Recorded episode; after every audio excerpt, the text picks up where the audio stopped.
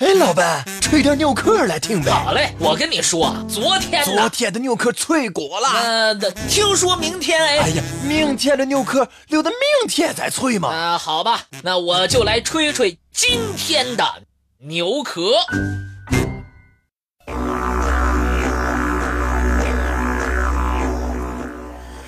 在山西衡山的金龙峡风景区，有一座悬空寺庙。堪称神奇，它既不宏大，也不华丽，却超越了地球的引力，悬在空中。它建筑在距地面六十米的悬崖之上，却没有摇摇欲坠之感。千余年来，它经历了无数次的山崩、地震、雨水侵蚀，却依旧完好无损。这种超越了人类想象的建筑物，它究竟有着怎样的神奇力量呢？相传，悬空寺从前跟所有的寺庙一样，是建筑在平地上的。寺庙里有老少两个和尚，老和尚整日修禅，小和尚负责做饭、打扫卫生。突然，有一段时间。小和尚早上出去打水，夜幕降临才回来。老和尚便问小和尚：“为何在外逗留？”小和尚告诉师傅：“自己因为跟一个白胖小男孩玩耍，忘了时辰。”老和尚心生疑窦：这荒山野岭之间，除了这间寺庙，那就没有别的建筑了，更别说民居了。既然无人居住，又何来的小男孩呢？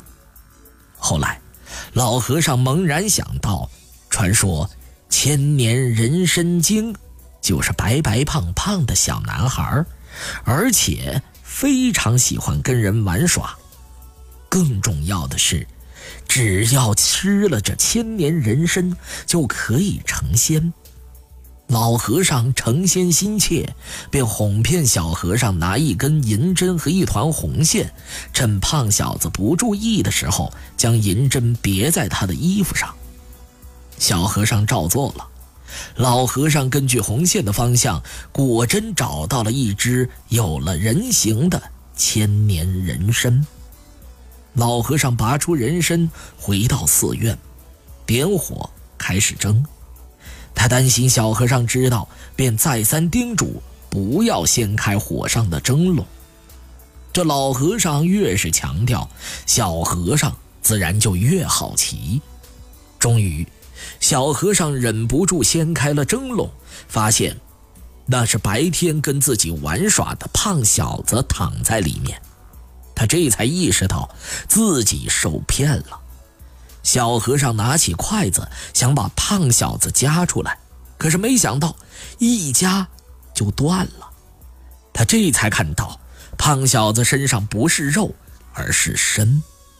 小和尚禁不住诱惑，尝了一块没想到啊，味道鲜美，香味独特，便不知不觉吃光了整根人参。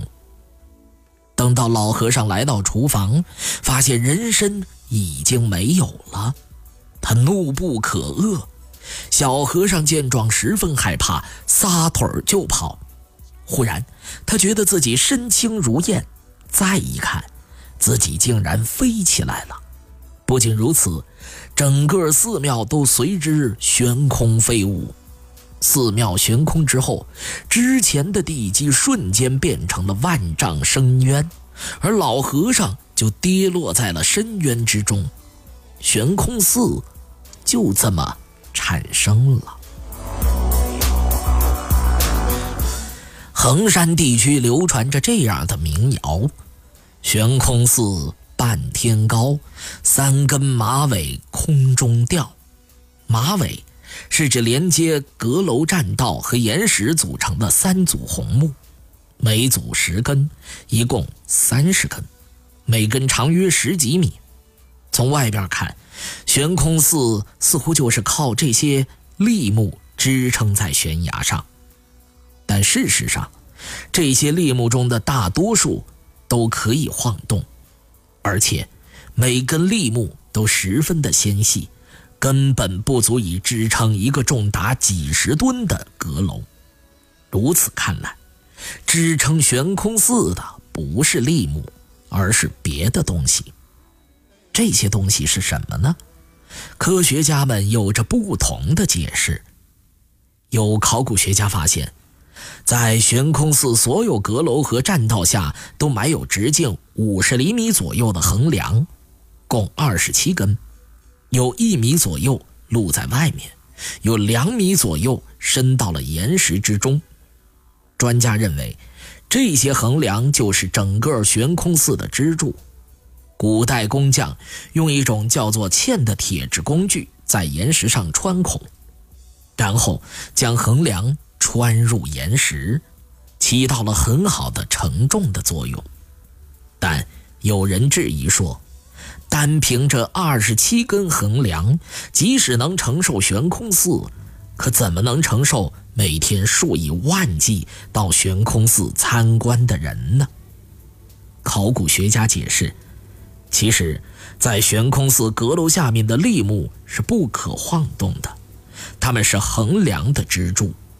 在整个悬空寺的下面，这样不可晃动的支柱型立木共二十二根，完全可以确保人们在其中来来往往而不垮塌。如果考古学家的说法是科学的，那么新的问题就又出现了。支撑悬空寺的那些横梁立木已经工作了一千五百多年，他们怎么会不被虫蛀风蚀，依旧坚固呢？专家们认为，这些木头都是当地盛产的铁砂木，这种物料常用于建筑造船，而且它们曾被桐油泡过。众所周知。桐油是很好的防蛀材料，这样一来，悬空寺的支柱便有了起码的质量保证，这也是其千年不倒的原因。